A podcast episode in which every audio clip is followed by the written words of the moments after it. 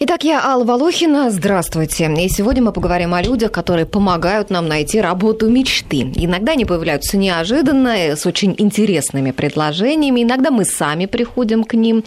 Это охотники за головами. Рекрутеры, хедхантеры, эйчеры, кадровики. Названий этих профессий много.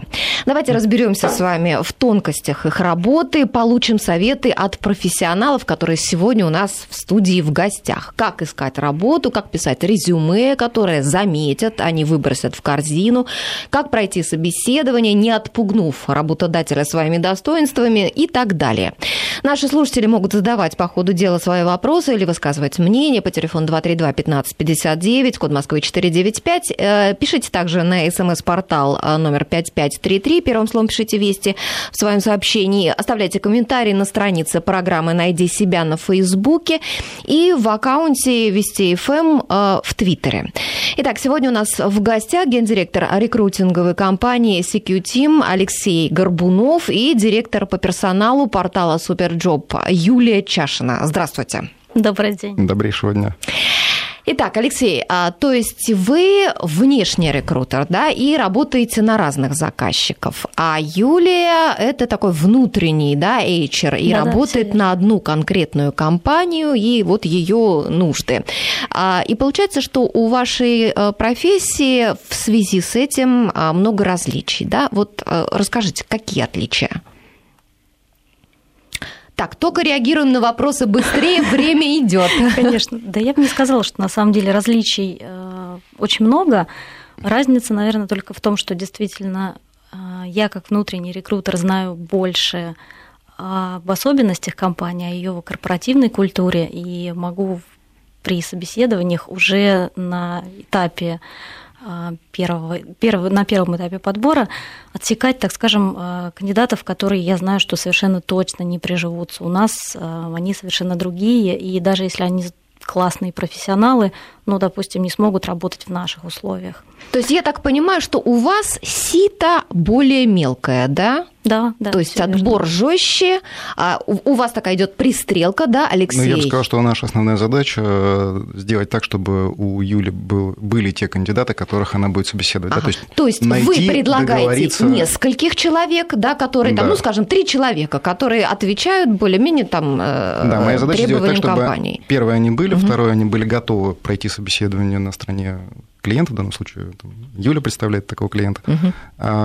И, в общем-то, скоординировать этот процесс э, со стороны кандидата по отношению к компании. Угу. Ну, чтобы э, нашим слушателям было прям с самого начала все яснее, а, я приготовила сюжет о вашей профессии, рекрутеров, хедхантеров, эйчеров, там, кадровиков и так далее.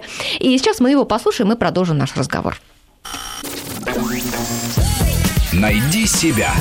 Интересные профессии с Аллой Волохиной. Рекрутеры, хедхантеры, HR-менеджеры, кадровики. Названий у профессии много, а смысл один – поиск подходящих кандидатов на определенные вакансии. Но вот инструменты и стратегия у всех разные. Кадровики и HR-менеджеры в компаниях совмещают эту задачу с массой других. Рекрутеры и хедхантеры заняты только поиском кандидатов, но между этими специалистами есть существенная разница. Первые действуют пассивно, они работают с теми, кто сам нуждается в их помощи, размещают объявления на сайтах и в печатных СМИ просматривают уже опубликованные резюме. В отличие от рекрутеров, хедхантеры ищут активно, готовы сорвать с места специалиста, который и не думал искать себе новую работу. Чтобы отыскать и успешно бороться за лучших, они устанавливают связи в тех отраслях, на которых специализируются, изучают деятельность компаний и их сотрудников, регистрируются на интернет-ресурсах, где общаются профессионалы, анализируют отраслевые сайты, не пренебрегают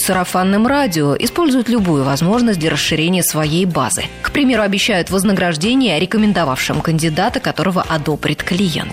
Эту работу вы не получите. Что? Вы сами прислали нам резюме, Ландер. А что надо было делать? А надо было, чтобы подставное лицо указало нам на вас, и после притвориться, что ничего не знаете. Это игра. Рекрутеры умеют обрабатывать большое количество информации при поиске резюме, проводить собеседование, тестирование, обладают компетенциями психологов. Хедхантеры в плюс к этому должны должны иметь навыки продавца и бизнесмена, торговаться за специалиста и со специалистом, уметь продать кадр или вакансию, виртуозно проводить переговоры. Для настоящего хедхантера, который выследил свою дичь, не существует слова «нет». Он находит мотивацию для человека, на которого охотится, и способен убедить компанию изменить свои условия, если они не совсем подходят специалисту. Завтра сюда приедут председатель правления и финансовый директор Pathfinder. Я хочу, чтобы вы с ними встретились. Вы вежливо их выслушаете, а потом объясните, что больше не заинтересованы в работе. Но я покажусь несерьезным. Нет. Они подумают, что вы амбициозны, что вы знаете себе цену. И вы получите должность, благодаря которой ваш доход возрастет в 4 раза. На днях разгорелся скандал в одной из соцсетей. Глава одного хантингового агентства обвинила в непрофессионализме сотрудника другого агентства. Начинающий охотник за головами пытался разыскать и, как это говорится на профессиональном сленге, схантить основателя крупнейшей компании в отрасли, которого на тот момент уже не было в живых. Специалисты бурно обсуждали, есть ли шанс научить такого рекрутера делу или это случай без безнадежный. Дерзновение имеется, что хорошо. Любой сержант должен мечтать стать генералом, а любой рекрутер – схантить президента. Однако для начала нужно не полениться, хотя бы поверхностно изучить рынок, на котором работаешь, и звезды на его небосклоне. В кризисные годы увеличивается конкуренция и среди самих хедхантеров, осложняется их работа. Вакансия, по которой найдены и отобраны лучшие кандидаты, может внезапно закрыться или заморозиться. Специалисты сильнее держатся за старую работу и не рискуют переходить на новую. Заказчики повышают требования, выставляют мало вакансий, потому что закрывают свои потребности внутренними ресурсами. Найди себя. Интересные профессии с Аллой Волохиной. Итак, я напоминаю, что у нас в гостях э, гендиректор рекрутинговой компании SQ Team Алексей Горбунов и директор по персоналу портала SuperJob Юлия Чашина. Итак, господа, ну скажите, э, какие три качества успешных HR-рекрутеров? Я полагаю, что первое – это внимательность. Что скажете, Алексей? А, согласен, добавлю результативность, наверное, потому что это к внешним, наверное, все-таки людям, да, потому что мы на результат, вы там потом процессом Два, отсеиваете. Третье. Притупленное чувство страха для внешнего рекрутера это важно, потому что звонить вот с тем риском, про который вы сказали, нужно уметь не бояться. А не бояться кого-то или чего-то? Не бояться провала, потому что 9 из 10, из 10 звонков на нашей стороне э, нужно быть готовым к тому, что они не приведут ни к чему положительному. То есть вам откажут а, те а, профессионалы, которых вы хотите схантить? А раньше отказывали чаще, сейчас многие находятся под давлением, поэтому не отказываются поговорить, да, но не всегда это к чему-то приводит в дальнейшем. А, люди любят получать информацию про запас, а вдруг, если здесь не сложится хорошо, чем можно воспользоваться на рынке, да, но все равно количество отказов достаточно велико, поэтому а я слышала о том, что вот а, сейчас а, в кризис а, люди сильнее держатся за место и меньше как-то настроены а, переходить куда-то, потому что это, в этом есть определенный риск. Согласен полностью, но это не означает, что никто не хочет запасной вариант иметь в кармане.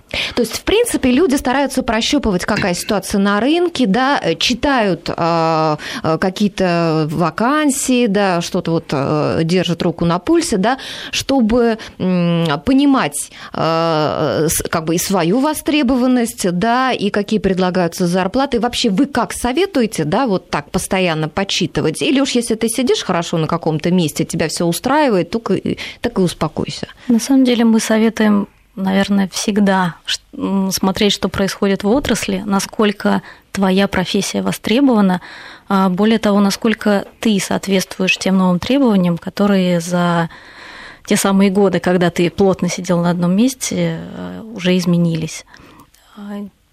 Достаточно полезно, мне кажется, на себя взглянуть критическим взглядом рекрутера, специалиста из другой компании, посмотреть ну, действительно, насколько ты востребован как специалист. Ну, а если, допустим, ты не ищешь нового места работы, а хочешь так вот э, для того, чтобы как-то прийти в тонус и как-то прощупать что-то, может быть, полезно сходить просто так на собеседование или просто так не надо ходить?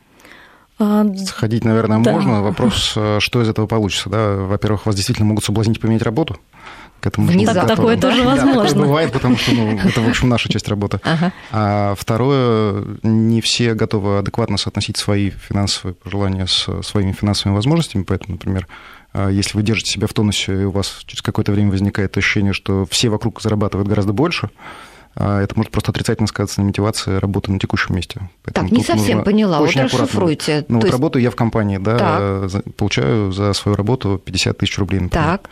А, вижу, что на рынке появляются вакансии, очень похожие на то, что я делаю, но стоят от 100 до 150. Надо пойти прощупать. Конечно, но если вдруг меня не берут, у меня складывается через какое-то время ощущение, что либо мне не доплачивают, либо мне не доплачивают. Нет, Но очень нет, редко мне, приходит в голову, что я не приходит, квалифицирован. Да, мне приходит правильно. Это должно прийти в голову, что ага, так надо как-то подтянуть свои компетенции.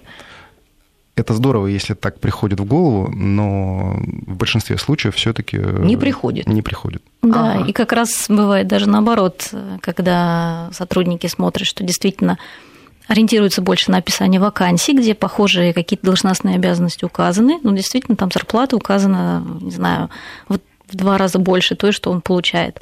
И э, бывает так, что просто люди выходят на открытый рынок, из серии «Тиграм не докладывают мясо», а и сталкиваются с жестокой реальностью, что на самом деле э, в каждой компании все таки под описанием обязанностей понимаются немножко разные вещи, поэтому обязательно нужно сходить на собеседование и вообще соотнести себя с тем, что предлагается, что умеешь ты, и понять, действительно ли тебе не доплачивают. Да, то есть не да, надо, наверное, либо все-таки это немножко обморок, другие если вещи. ты вдруг увидел вакансию, там в два раза больше зарплата, да, и ты начинаешь сразу бежать к начальству, стучать вообще да. кулаком и, по столу, и требовать да, прибавки. И говорить, да. В сегодняшней действительности это дела? вообще чревато, поэтому точно не надо. Ага. Хорошо. А скажите мне, вот если из компании уходит ценный кадр, это можно считать проигрышем внутреннего HR, да, и победой стороннего рекрутера, который этого человека переманил?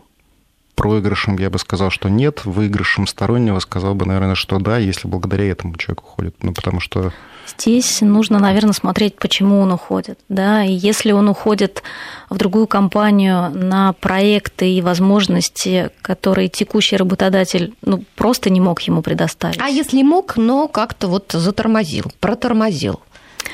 Это не всегда зона ответственности HR. HR, да, действительно. А не, нужен, не должен ли HR внутренний, он как-то чувствовать вот ситуацию в компании, чувствовать настроение коллектива? Там, или это невозможно, если компания, скажем, большая? Нет, э, есть инструменты и для большой компании, да, просто там немножко другие механизмы действуют. Это уже какие-то опросы, исследования по вовлеченности и другие разные страшные масштабные вещи. Так. А, ну, безусловно, то, что если мы говорим об э, какой-то мониторинге социально-психологической атмосферы в коллективе, э, конечно, HR внутренний, он должен должен это делать, э, должен сигнализировать руководителю, если вдруг э, ему Ценный кажется, кадр, да, э, что как-то посматривает лыжи. на сторону. Угу, угу. Знаете же, были исследования как раз относительно того, какова вероятность увольнения человека судя по его активности в тех же там социальных сетях, так, очевидно, что, что он начинает угу. как-то меньше времени уделять работе, а, может быть, то есть если он очень активен в соцсетях, то это для работодателя показатель, что человек недогружен, так? Ну, если его работа никак не связана да, если, с в да. соцсетях, то однозначно да.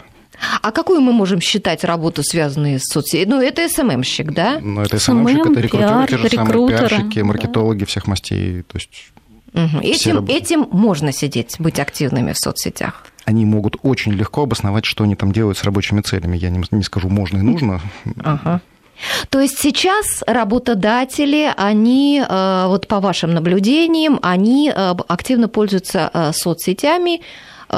Ну, может быть, конечно, не все, да, но уже как-то больше да, начали пользоваться, чтобы э, как-то понимать э, что-то о своих сотрудниках больше, да, чем они видят на рабочем месте. Безусловно, соцсети сейчас проникли, мне кажется, в любую сферу нашей жизни. Более того, скажу, что мой папа, которому уже за 60, он активный пользователь я соцсетей. Знаю, я знаю и за 70, да, такие примеры. Поэтому, если уже начали пользователи соцсетей прирастать такими возрастами, то, конечно, и э, то самое социально активное, экономически активное население угу. очень активно этим пользуется. Ну хорошо, а что можно сказать о человеке вот по его там аккаунту в соцсети. Вот, например, меня заинтересовал аккаунт Алексея Горбунова, нашего сотру... э, гостя. У него вместо э, фотографий да, на аватаре, что у нас? У нас там герой из Звездных войн. Вот смотрит работодатель на аккаунт своего сотрудника, а там на фотографии герой звездных И ужасается. Нет, нет, а что можно сказать о таком человеке? Или рекрутер смотрит? Знаете, я, наверное, не референт на группу, ну, то есть я Ну, я просто привела вас в пример Если просто бы я так? был наемным сотрудником, наверное, угу. ну, люди подумали, что по каким-то причинам я не готов там свою фотографию размещать, да, и там каждый из нас любит домысливать, что-нибудь домыслили бы. Но в основном при анализе аккаунтов в соцсетях, э, там аватары, это, конечно, важно, но обычно исследуется, что человек размещает, какие у него интересы. А, Котики могут социально... отпугнуть? Знаете, котики это наше все, да, то есть, как один из СМОщиков написал, если котиков и еще два-три вопроса вычеркнуть, у меня в сети ничего не останется, да, хотя это профессионалы, в общем-то. А... Другой здесь, наверное, количество котиков. Ну, соглашусь с Алексеем, все-таки давайте, если там не размещает ли человек откровенно каких-то экстремистских э, воззваний, там, все вопросы, связанные с религией, политикой, можно оценить, что и как он пишет, если он пользуется прямыми текстами, там, выкладывает э, свой контент, да, в общем-то, много информации можно из этого черпнуть э, на предмет интересов и что будет делать человек внутри, находясь в организации. Да, более того, могу сказать, что вот когда ищем а, специалистов, занятых как раз в сфере пиар, да, мы обязательно в том числе и смотрим, сколько у него контактов, конечно, да, конечно. Успешен ли он да. Э, персонально, да, вот mm-hmm. в соцсетях. Логично. А скажите, а вот когда ты собираешься, да, вот претендент, кандидат собирается идти на собеседование, наверное, полезно э, посмотреть в соцсети и э, того человека найти, э, кто тебя будет собеседовать. Если, допустим, ты знаешь, кто это, да, посмотреть, что за человек вообще, что он сам постит или постит, как это правильно все по-разному говорят, а чтобы, может быть, понять, насколько ты можешь быть на собеседовании ярким, экстравагантным, да, как-то вот, как тут я смотрела буквально вот накануне перед нашим с вами встречей фильм «Кадры», как два человека проходят собеседование в Google, да, очень смешной фильм. Вот мне кажется, нужно всем, кто идет на собеседование, смотреть этот фильм просто для того, чтобы снять напряжение и не трястись, потому что очень смешной фильм. А, и м, потеряла мысль, которую хотела сказать. Ну так вот, а, да, и там говорилось, что нужно быть достаточно безумным, чтобы быть интересным. Вот можно ли на собеседовании себе вот позволять быть э, каким-то таким экстраординарным? Ну, все-таки, мне кажется, многое зависит от той позиции, на которую вы претендуете. Вряд ли от финансового директора или главного бухгалтера ждут какой-то креативности. Да, да ага. скорее это то, что в первую очередь отпугнет. Поэтому все-таки соотносите стиль поведения и свой внешний вид, и эм, тот э, тон разговора, о котором вы, который вы собираетесь предпочесть на собеседовании, все-таки и в первую очередь исходя из позиции, потому что, уверяю вас, даже в какую-то креативную компанию, да, как, повторюсь, уже на должность бухгалтера, вряд ли от вас ждут, что вы начнете жонглировать э, чем-нибудь. Чем-нибудь, угу, да. Понятно. Ну хорошо, давайте перейдем, а, наверное, от э, рассказа о вашей профессии. Уже мы практически перешли, да, а, к соискателям. Вот скажите, а, успешный кандидат 2015 года, он отличается от кандидата 2014 года? И каким он должен быть?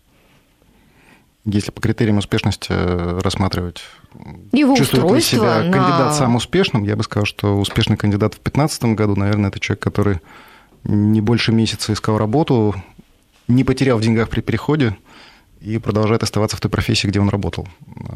Что для этого нужно, это большой перечень, там, можем об этом говорить. Но в 2014, безусловно, было проще найти работу, э, если вот все эти факторы учитывать. Ну а что для этого нужно? Вот можем мы сказать?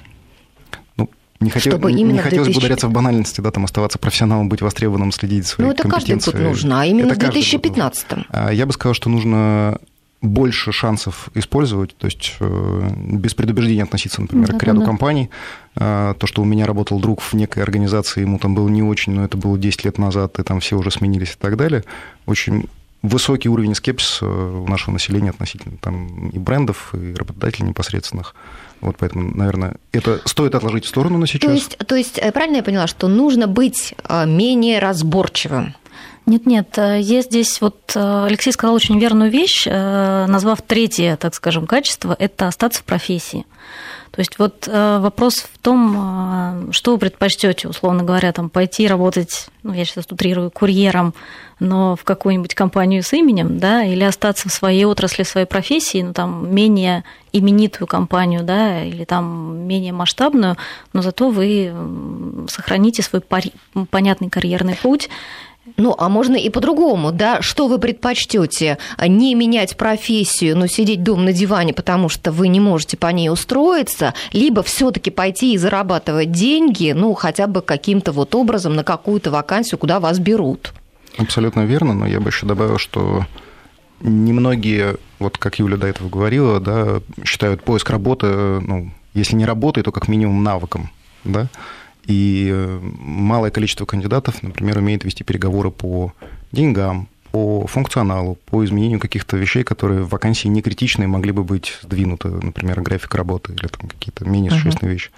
Вот, поэтому многие просто получают отказ или даже не получают его, заканчиваются общение с компанией на фразе «обязательно к вам вернемся», да, и, в общем в целом, соискатели уходят, радостные, довольные, ждут некоторое количество времени, пока не понимают, что, в общем, ну, никто к ним особо и не вернется.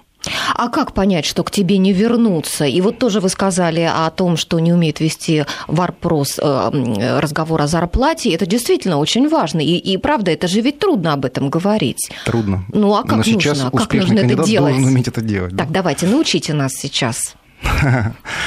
С точки зрения там, тех критериев, которых я сказал, наверное, первое все-таки это быть настойчивее. То есть, э, если вам обещали перезвонить, но никто этого не сделал, наверное, имеет смысл вернуться к компании самостоятельно. Не стесняться этого.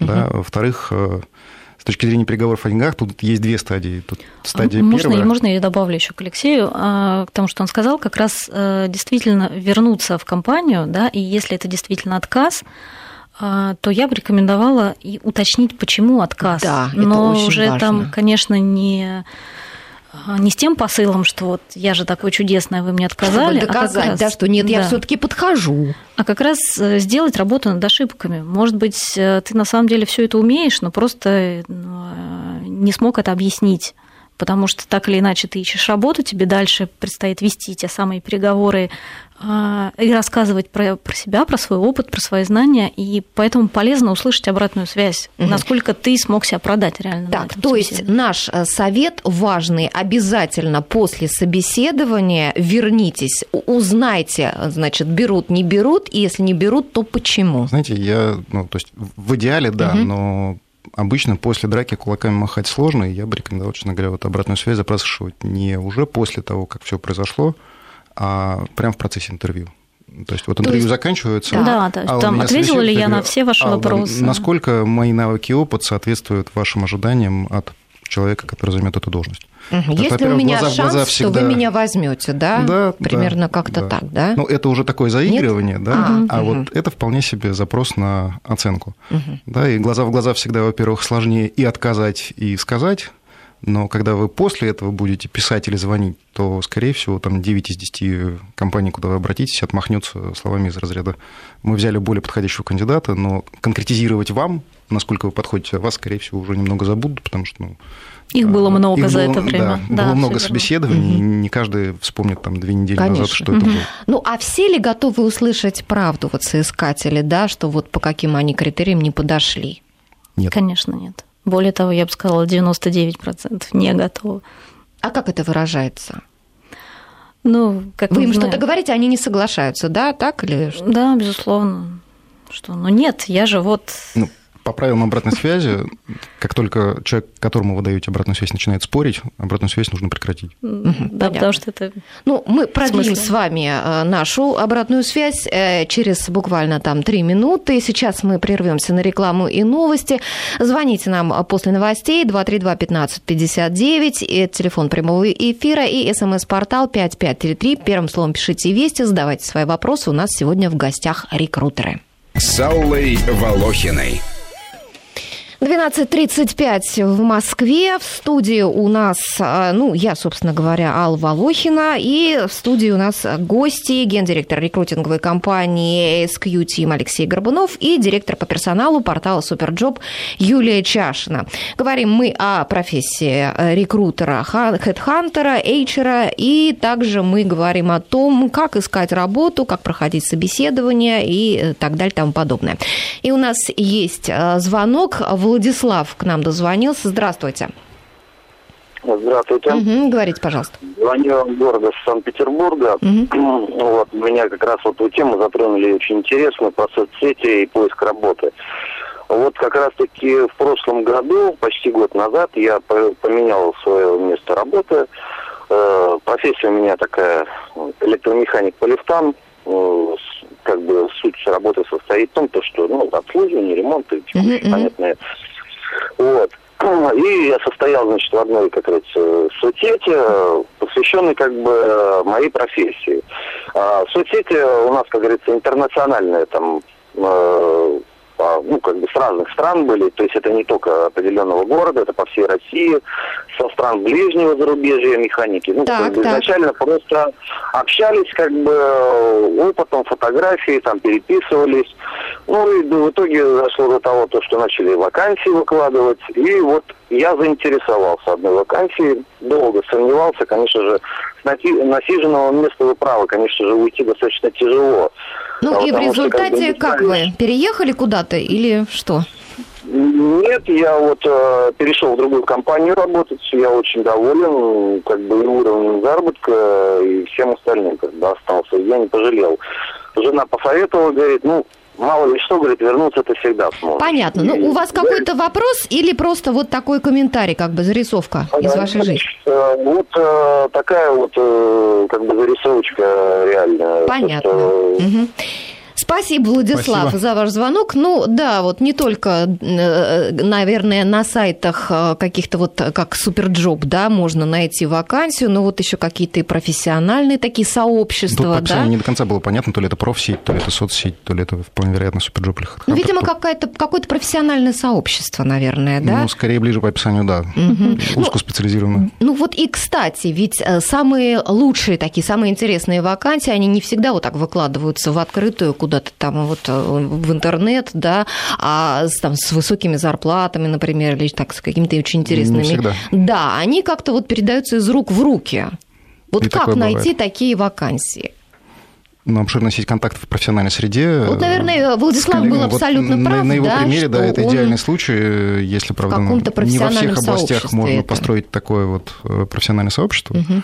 Вот, но, в принципе, если в рамках индустрии или в рамках профессии удается построить э, такой нетворк, то есть наличие профессиональных контактов, э, то, конечно, да, это самый первый путь того, чтобы узнать о самых интересных вакансиях. Угу, потому что в первую очередь спрашивают рекомендации. Действительно, это так. Угу. Нина Ивановна до нас дозвонилась. Еще один звонок. Здравствуйте. Добрый день. Угу, слушаем вас. А, знаете, я очень много лет работала в этой профессии, рекрутер, занимала там должность э, директор по персоналу, и говорить на эту тему могу бесконечно. Но, Нет, бесконечно э, не надо. Я, я поняла, да. я поняла. И что я хочу сказать? Ну, в первую очередь, пользуясь тем, что нас слышит очень много людей, хочу предостеречь э, людей, которые занимаются поисками работы, особенно молодежь, которые только заканчивают вузы. Так. Вот они читают кстати, замечательный э, сайт Superjob, Headhunter, очень их люблю. Единственное, они э, платные, но это того стоит, да? А вот. И... Совет. Совет, да, молодежи особенно. Есть специальные работодатели, так называемые в кавычках, и, к сожалению, развелось очень-очень много. Они размещают так называемые, опять же, вакансии в кавычках, где предложение звучит просто шикарно. Это чуть ли не руководящая должность или э, другая там высокооплачиваемая так, а должность. на самом деле что? и невысокие требования к ней и так mm-hmm. далее. На самом деле человек звонит по этому телефону, его приглашают на собеседование очень четко, там такого-то числа, вас столько-то часов и не опаздывайте. И вот этот человек приезжает, видит э, необыкновенную толпу народа, как на вокзале стоит море стол, столов, там сидят люди, которые проводят так называемое собеседование. Все это сводится в итоге к тому, что человек, конечно же, прошел, но с него нужно э, получить а, некую заплатить. сумму. Угу, угу. То ли за трудовую книжку, что полнейший обман, она выписывается бесплатно совершенно, да? Угу. То ли там за какой-то бланк, то ли бог знает за что. Угу. Ну вот поэтому нужно на этапе созвона обязательно все-таки докопаться до истины, да? Ага, понятно. Нина Ивановна, спасибо вам большое. Действительно, очень интересно Тут и хорошо, что вы об этом заговорили. Да, да. То есть э, в нашей стране большая часть сервисов э, по поиску работы для соискателя бесплатна. Да, Это я первое. как раз Ну и сами, и сами давайте уточним, сами рекрутеры, они работают сами бесплатно тоже в отношении соискателей. за рассмотрение на вакансию да. конкретного Они кандидата, берут деньги с компаний. Они берут, поскольку соискателю конкретному мы, как рекрутеры, не можем гарантировать, что вот в компании А или в компании Б его обязательно наймут, да, поэтому никаких э, денег за трудоустройство якобы мы брать не можем, потому что мы ничего не гарантируем. Я знаю, что были раньше агентства по трудоустройству, когда в начале нулевых я приходил в профессию, были агентства именно по трудоустройству, но они, опять же, брали деньги в основном за то, что они рассылали резюме соискателя по тем компаниям, где могли бы быть э, э, вакансии, uh-huh. но сейчас просто это нужно быть очень ленивым кандидатом с учетом развития технологий, самому. чтобы не сделать uh-huh. это самому, честно uh-huh. говоря. Да? Я знаю, что могут браться деньги за качественно оформленное резюме, а, за еще какие-то доп-сервисы, но по умолчанию размещение своего резюме на площадке и общение с кадровыми агентствами и так далее бесплатно для соискателей. Да, если вас просят за что-то деньги, то это уже... Все, прощайте да. сразу.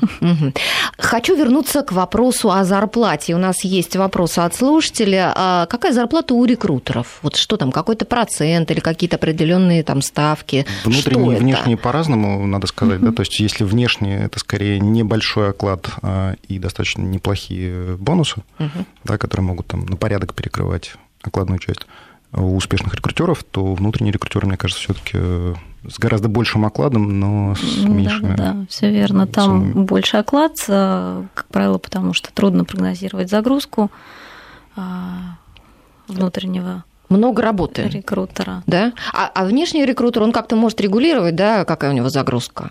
Внешний рекрутер, он такой максимально результат-ориентированный, да, то есть э, очень близко словосочетание «волка ноги кормят». Uh-huh. Да, то есть э, считается, что внешний рекрутинг очень близко, по сути, своей к продажам. Uh-huh. Поэтому вот как у продавца высокая переменная часть, и если он плохо продает, то он ест доширак. Примерно угу, так же угу. Сколько набегаешь, столько и получишь. Да. А внутренний, да. скорее, он больше, поскольку ориентирован на качество, ему же не только нужно эту вакансию закрыть, а его качество его работы оценивается еще и потому, прошел ли человек потом испытательный срок и насколько он задержался в компании. Ну, а вот, кстати, я читала, что Google провел такое исследование, а насколько коррелируют выводы, которые делают HR во время собеседования, с тем, потом, как потом работает специалист в компании. И оказалось, что вообще никакой корреляции. То есть э, смысл собеседования сводится к нулю. Ну, смысл собеседования, я защищу да, HR, наверное, да. Смысл собеседования HR не в том, чтобы спрогнозировать успешное развитие сотрудника, его карьерной внутри дальнейшей организации. За это отвечает прямой руководитель, за это система оценки отвечает, за это система обучения отвечает. И мы же рассматриваем все таки не сферического коня в вакууме, да, то есть какие-то идеальные условия, которые вот были на входе, и дальше вот они там сохранились угу. на выходе. Человек и сам развивается, и изменяются внешние условия, поэтому, ну вот, это как сравнивать теплое с мягким. Угу. И коротко до новостей, э, успейте, пожалуйста, минуту ответить. Образование для рекрутера, рекрутера как, э, какое должно быть? Я скорее голосую за профильное образование. То есть, если это внешний а рекрутер, э, вот если я подбираю финансистов, наверное, неплохо, чтобы я понимал в финансах. А, это если мы про базовое образование вузовское говорим, угу. да, мы не говорим про доп-курсы. Угу. Я не очень понимаю психологов в нашей профессии, скажу честно, не согласен с этой мыслью. И я не очень понимаю, как сказать, узкие специальности в нашей профессии, то есть там, психиатрия, опять же, там, историки и так далее. Ну, мы сейчас вообще, наверное, можем уйти в э, Нет, давайте не будем область, что уходить. низкий а порог входа в профессию, uh в принципе, рекрутера. Поэтому, да, это прям отдельная тема. То есть образование, ну, примерно может быть разным. Да. Я бы сказал, любым. Угу. Ага, хорошо. Оно должно быть, точка. Так, ну, сейчас мы прервемся, а после новостей вернемся таки к зарплате, как на собеседовании обозначать желаемую зарплату. С Аллой Волохиной. Пришла э, интересная смс к нам на портал. Скажите, а есть ли возможность устроиться на работу в Москве человеку из глухой провинции? Подпись Андрей, глухая провинция, Волгоград. Ну, тут даже я могу ответить на этот вопрос. Не знаю, считаете ли вы глухой провинцией город Воронеж? Вот я, например, из Воронежа, 19 лет отработала на центральных телеканалах, сейчас вот на федеральном радио работаю. Ну, скажите, господа, ведь можно... Ну, я, например, тоже не из Москвы. Да, все мы понаехавшие практически э, здесь. Э, вот, и я думаю, что даже и в кризис сейчас, конечно же, можно устроиться. Конечно, можно. Я бы даже, кстати, сказала, что э, у людей, которые приехали, э, ну, может быть, конечно, это стереотип, но но они уже они... прошли отбор, да? Ну, во-первых, они заинтересованы в том, чтобы на работе точно остаться, mm-hmm. потому что им нечем будет платить за квартиру, им придется вернуться в ту самую свою глухую провинцию.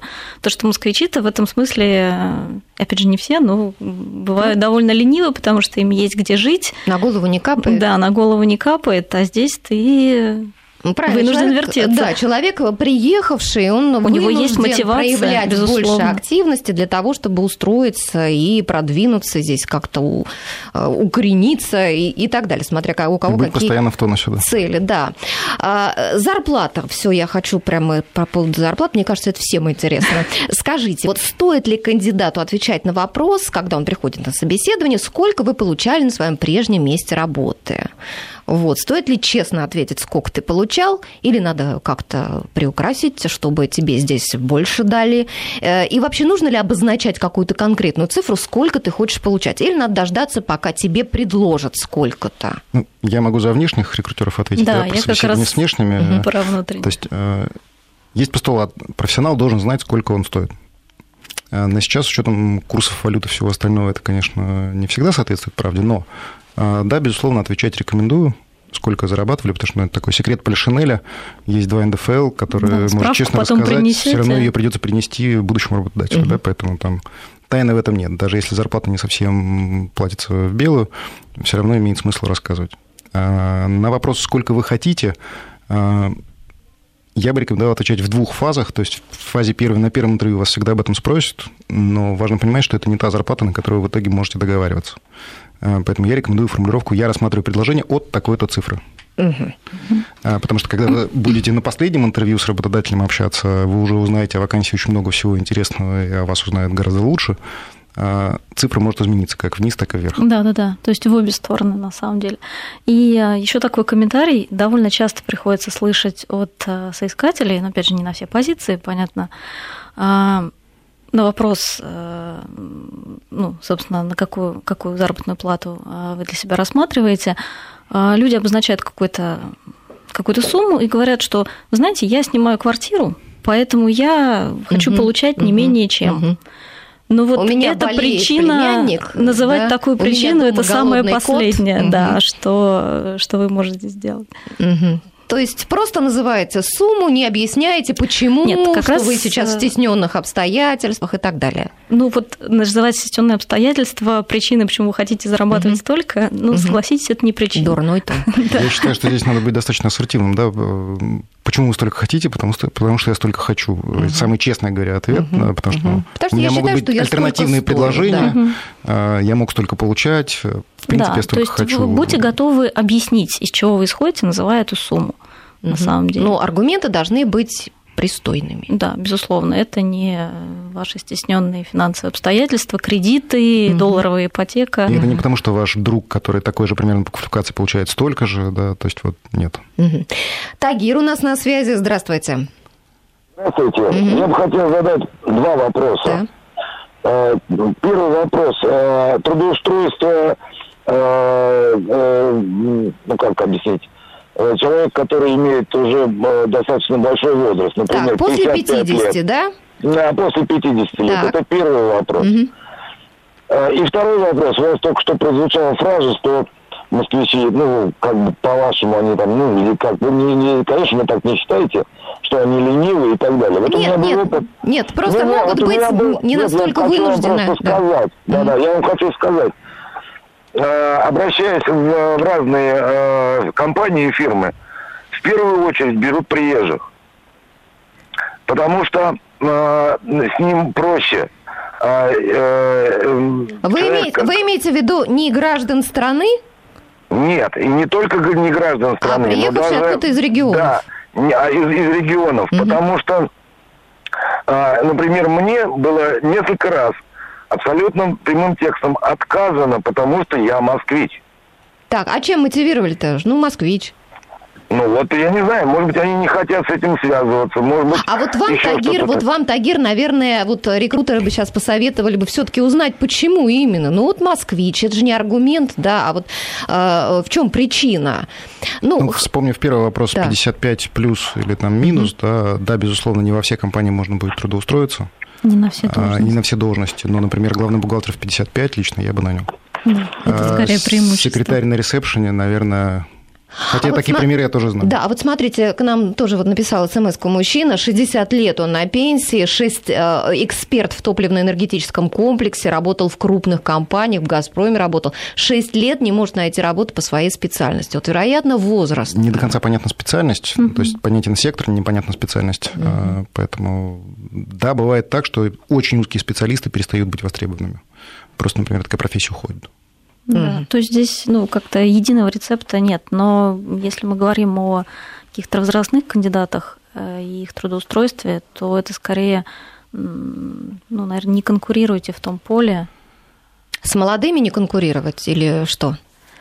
Я бы сказал, даже не то чтобы с молодыми, а с теми, кто вот только-только приходит да. в профессию, там просто, ну, условно говоря, очень много претендентов, да, поэтому уже считается, что к 60 ну, мы как-то экспертные, определенная ниша, это либо советники, либо действительно там директора предприятий, либо директора отделов, то есть, когда в одном и том же отделе есть, есть 20 из... лет и 60, да, и все они занимаются из... одним и тем же, ну, из не специалиста уже переходить на какие-то руководящие должности, да? Либо на очень экспертные. Например, там электрик в 50, у которого 30, опыта, 30 лет опыта, гораздо ценнее, чем электрик в 20. Просто потому, что он использует меньше оборудования и ну, ниже условно, риск того, что он Условно погибнет. говоря, в кавычках электрики, а, часто работодатели а, на место одного опытного электрика, в кавычках, вынуждены взять хотеть, трех. Да, да, трех неопытных. Вот так хотят часто могут хотеть, но, как практика показывает, если там только три неопытных и нет вот того самого опытного, через какое-то время перех перехотят и возьмут все-таки человека. Ну вот какие-то есть у них какая-то мотивация именно так Скорее вот в приведенном примере я бы сказал, что ну, количество ожиданий от работодателя у тех, кто приезжает в Москву, на старте, безусловно, ниже, чем у тех, кто работает в Москве. И к графику, и к стоимости, и к условиям труда зачастую гораздо больше приезжие готовы терпеть. Хорошо, давайте теперь тогда поговорим про молодых, да, у которых совсем нет опыта, которые там, кто-то пытается там сразу после школы устроиться на работу, кто-то э, в институте только учился и не имеет никакого рабочего опыта, вот получил диплом, выходит на рынок, его никуда не берут. Вот здесь какие могут быть э, советы, какие подводные камни? Ну, в первую очередь, действительно, если нет э, что отразить в резюме, то, во-первых, пишите хотя бы о той практике, которую вы проходили в институте, о том, как вы писали, не знаю, дипломную работу, потому что это все равно большой проект, и так или иначе он вас характеризует, да, как вы подходили к этому процессу, как вы сами себе искали рецензента да, на вашу дипломную работу. Даже это можно в резюме, не в мотивационном письме? А, мы сейчас, да, о, как раз резюме, перешли да, да, да, к да, мотивационному письму. Вот действительно э, стоит акцентироваться именно на письмах сопроводительных, которые вы отправите. То есть, наверное, даже вот когда у тебя пустое резюме, да, и ты не можешь там как-то вот основательно себя похвалить, может быть, развернуто о себе написать, э, э, вот, приложить к резюме мотивационное письмо, да? Да. Даже да, если в резюме есть что написать, сопроводительные письма, я бы все равно писал, потому что они отвечают на вопрос, чем Почему? я такой угу. классный, полезен вам при данной должности. Да? А что, это в любом случае полезно написать? Как работодатели к этому отнесутся? Ну, лично я считаю, что там в раза в три открываемость резюме с сопроводительным письмом адекватно ну, написано. Опять лучше. же, да, давайте делать скидку на вакансию, потому что никакой там продавец-консультант не будет писать ну, да, э, конечно. мотивационное письмо. Да, это да. зависит от позиции. какой-то интеллектуальный труд. Да, да, интеллектуальный труд. Здесь я полностью соглашусь с Алексеем. То есть, как бы по, ну, почему у нас? Тем более, если э, отклик на вакансию достаточно большой, то при прочих равных я предпочту выбрать мотивированного кандидата, который, а, хочет работать, б, хочет работать именно в моей компании. С, он хотя бы прочитал вакансию да, и да, да. свой опыт с ней. Вот такую я цифру интересную нашла в интернете, что э, тоже какое-то было исследование. 71% работодателей признали, что ценят эмоциональный интеллект выше, чем IQ. А, и это исследование проводилось, правда, за рубежом, а вот российские да, работодатели... не наши исследования да, явно. Вот наши, Британские ученые они что, они что ценят? А, вы знаете, я ну, скажу так, э, для эмоционального интеллекта, эмоциональный интеллект важнее, конечно, в профессиях, которые творческие, творческие да? продажи, да. то есть там, где люди общаются с людьми, да, если грубо сказать. А, поэтому у нас, к сожалению, там, может быть, процентов 5 компаний в принципе знает на уровне э, менеджмента, что такое эмоциональный интеллект. А, а уж там, насколько это требование распространяется на нанимаемых сотрудников, вообще отдельный вопрос. Но, если честно, каждому из нас, так даже на бытовом уровне, безусловно, приятнее общаться с человеком, который эмоциональным интеллектом да. одарен, нежели обделен. Да? Поэтому вполне разумно понять, что компании тоже скорее рады логично. видеть таких сотрудников, то есть да. вполне объяснимо. Вот мы говорили с вами о том, какой должен быть успешный кандидат 2015, а успешный работодатель 2015. Вот 30 секунд на ответ. Задумались. Успешный работодатель 2015 – это компания, у которой стратегия позволяет развиваться дальше, не сокращать персонал, набирать его, да, в крайнем случае, в разумных пределах. А, и, наверное, вне зависимости от того, набирает компания или нет, э, не испортить себе карму на 2020-2030 да, сегодняшними действиями. Тот самый э, Если уж бренд работодателя. То делать это аккуратно да, как-то, да? Да, вот. все верно. Да. Потому что кризис пройдет, нанимать э, придется, а уже, как говорится, ложки мы Нашли, а осадок остался. Репутацию можно испортить. Да. Спасибо большое, друзья. Сегодня у нас в студии были гендиректор рекрутинговой компании SQ Team Алексей Горбунов и директор по персоналу портала Superjob Юлия Чашина. Ну, а в следующее воскресенье а, в гостях у нас в студии будет няня и гувернер-мужчина. Поговорим об этой интересной профессии, получим массу советов а, и по профессии, и по тому, как нанимать няню, гувернанта, гувернеров, а, и психолога также пригласим так что тоже, надеюсь, будет интересно. Включайтесь а, в 12 часов а, в 22 числа. А, Еще раз спасибо, прощаюсь со всеми. Спасибо, спасибо всем, кто Хорошо. слушал Всем нас. успешной карьеры. В эфире была Алла Волохин. До свидания.